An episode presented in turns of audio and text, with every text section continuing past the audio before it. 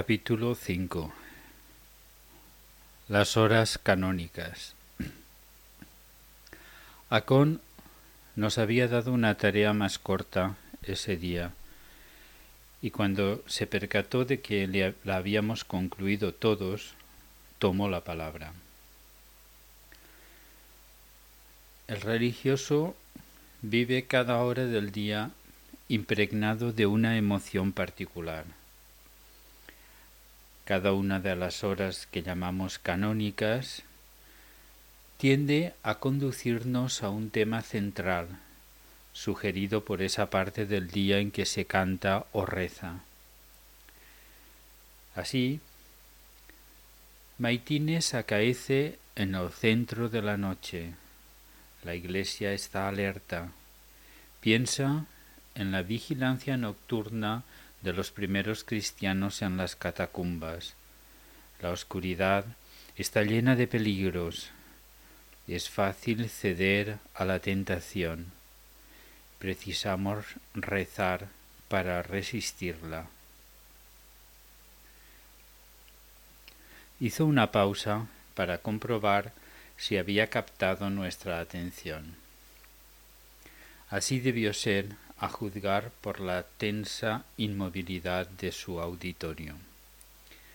En aquellas circunstancias, expresiones como vigilancia nocturna, oscuridad llena de peligros, suscitaban turbaciones fuertes, incluso entre los novicios que no estaban al corriente de todo, o quizá precisamente por eso incrementaban el pavor. Satisfecho, prosiguió. Nuestro rezo se alimenta con la esperanza de la llegada de la luz, el día, que representa la segunda venida de nuestro Salvador. Maitines acaba con el Te Deum, que nos conduce al júbilo de laudes. Es noche todavía, pero noche que termina. Se empieza a insinuar el gris del amanecer. La naturaleza comienza a reanimarse y el hombre con ella. Durante su transcurso, el nuevo día conquista el horizonte. El rosicler de la aurora recuerda el fuego espiritual que todos compartimos y al que nos uniremos a su debido tiempo. Es la hora en que resucitó el Señor, hora de alabanza y de acción de gracias por la promesa de eternidad que contiene.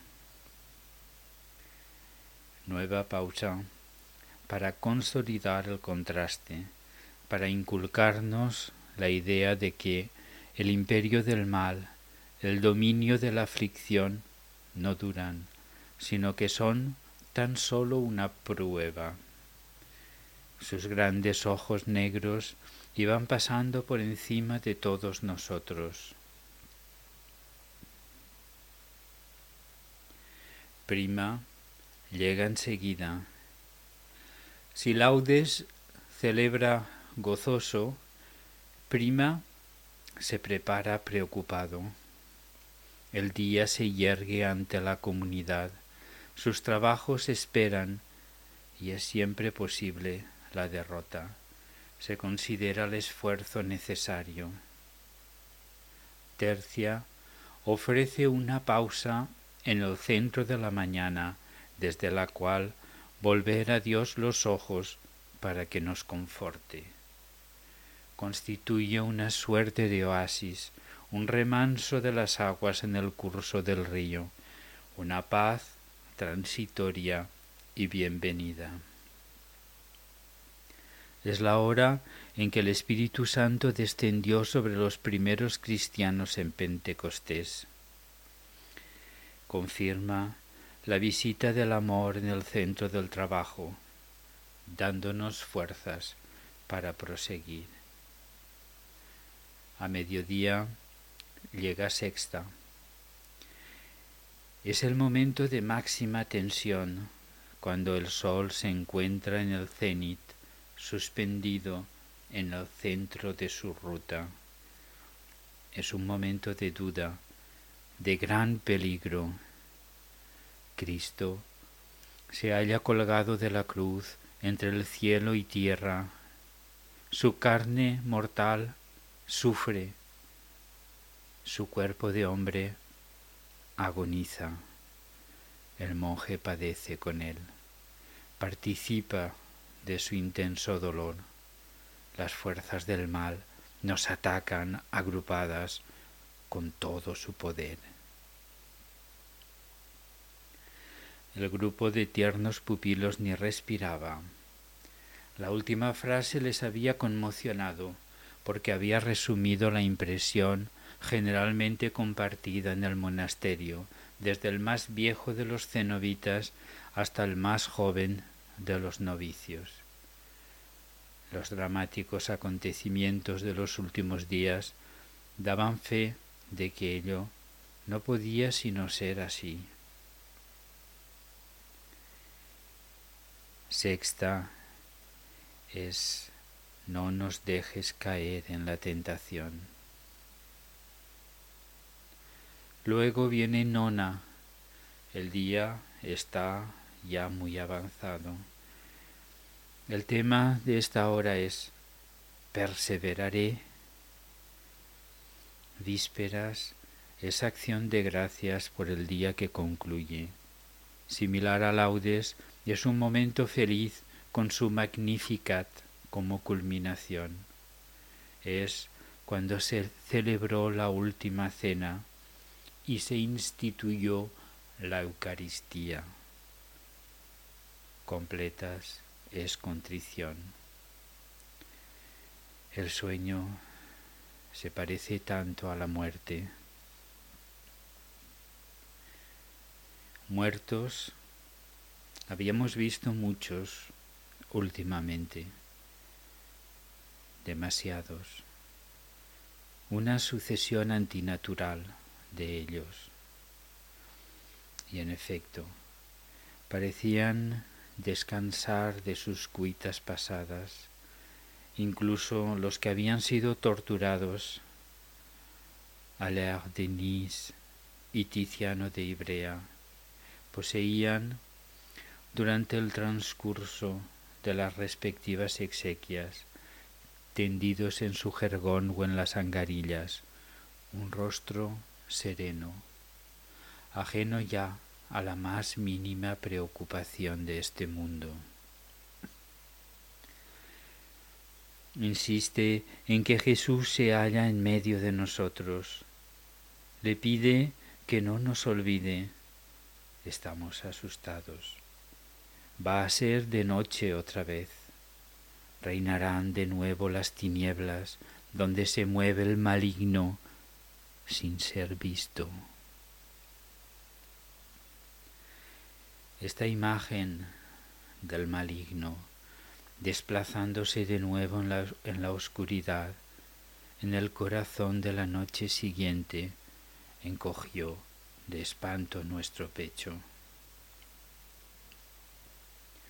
La escena de la vida de Cristo que sirve de fondo a esta hora es la agonía de Getsemaní. Completas es el Getsemaní cotidiano de todos nosotros. No lo olvidéis, la vida es cambio permanente, pero tiene sentido. Es igualmente regreso permanente y también esto tiene sentido. Estamos todos entre las manos de Dios y sólo Él decide cuándo se parará la rueda. Ahora vamos al refectorio. Mientras nos encaminábamos hacia allí, con las manos metidas en las mangas de la cogulla y la cabeza agacha, contemplando el hielo que aplastábamos con nuestras sandalias.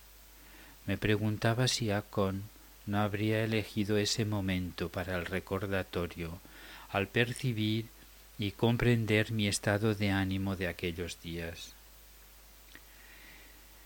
Entendía más o menos que sus palabras sugerían el hecho de que los sentimientos, los temores, los estados de ánimo cambian a lo largo del día y de la vida y que no tienen vocación para durar, tarde o temprano, tienen que dar paso a otra cosa.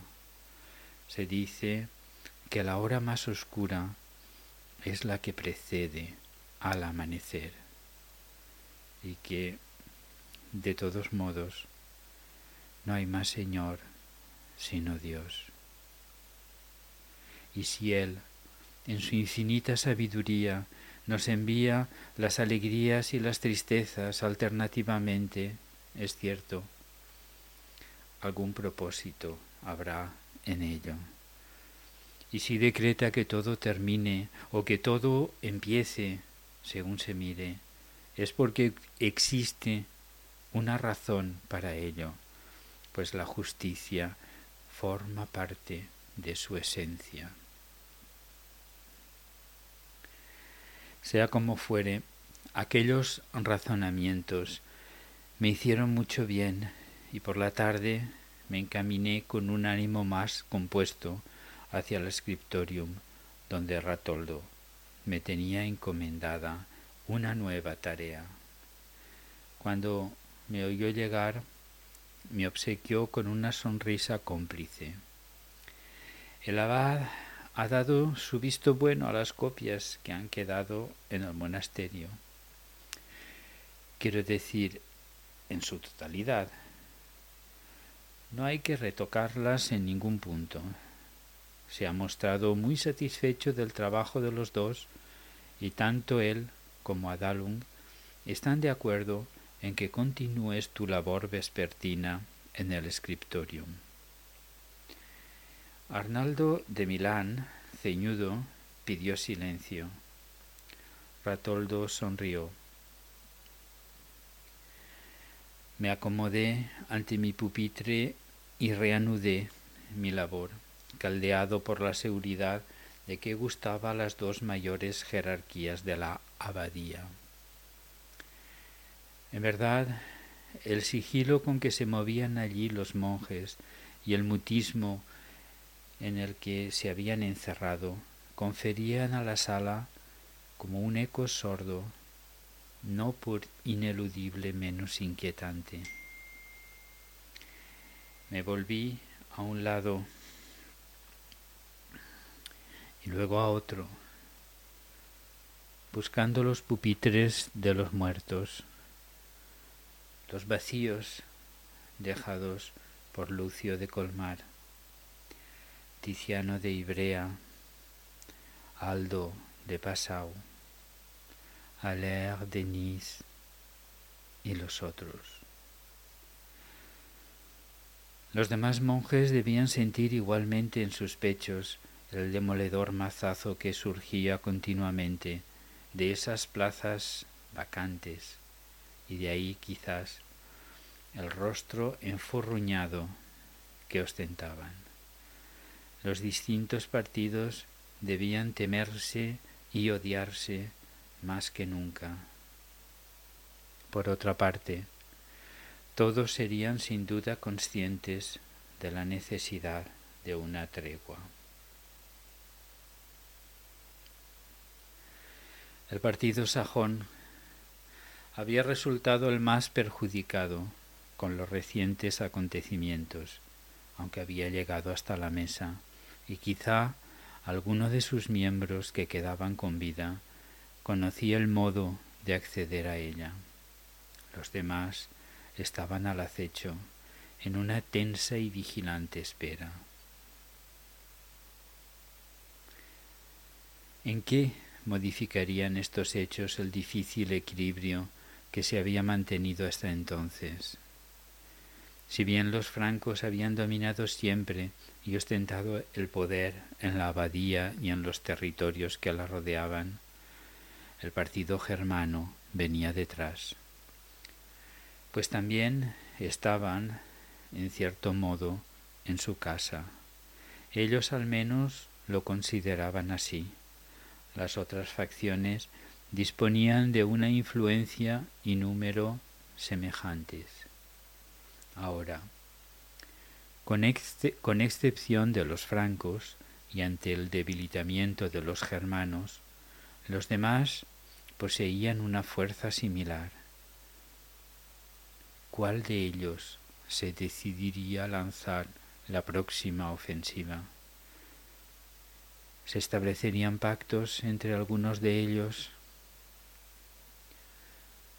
Todos se observaban subrepticiamente, pero con mucho recelo. Otra cuestión que debía ocupar las mentes de todos era las posibles medidas que sin duda tomaría el rey Carlos para reforzar el control sobre la mesa, es decir, sobre la abadía. En vista de lo sucedido, no podía dejar las cosas en su estado actual. Sin embargo, con respecto a este punto, no tardaríamos en obtener una esclarecedora respuesta.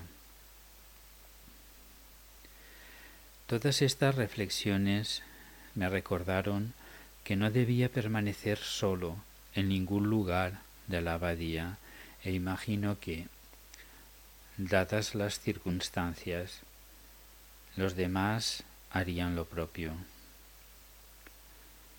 Decididamente, la paz que se manifestaba en ese monasterio era una apariencia engañosa y toda la comunidad se hallaba al corriente. El sol se encontraba ya muy bajo.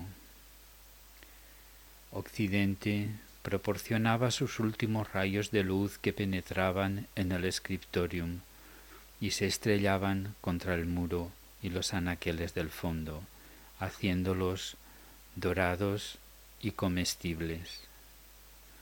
Nona, el día está ya muy avanzado. El tema de esta hora es perseveraré.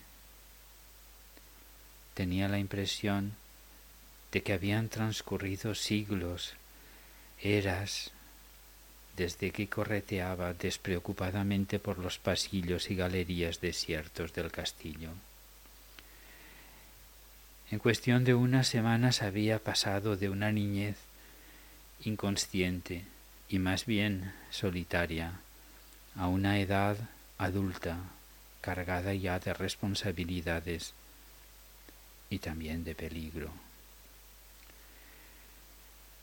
De no tener más que dos hitos en el día, la salida y la puesta del sol. Incluso las comidas las tomaba cuando me daba la gana. Pasé de la noche a la mañana a esa existencia regulada por las horas canónicas, marcadas cada una de ellas por rezos y cánticos precisos y hasta por un determinado sentimiento, una emoción particular, una actitud hacia la vida, una manera precisa de contemplar a Dios, al mundo y a los hombres. También a uno mismo. Fue mi primer contacto con ese Dios antiguo que se llama tiempo y que sigue reinando en secreto sobre los hombres sin liturgia ni culto, pero con férula de hierro.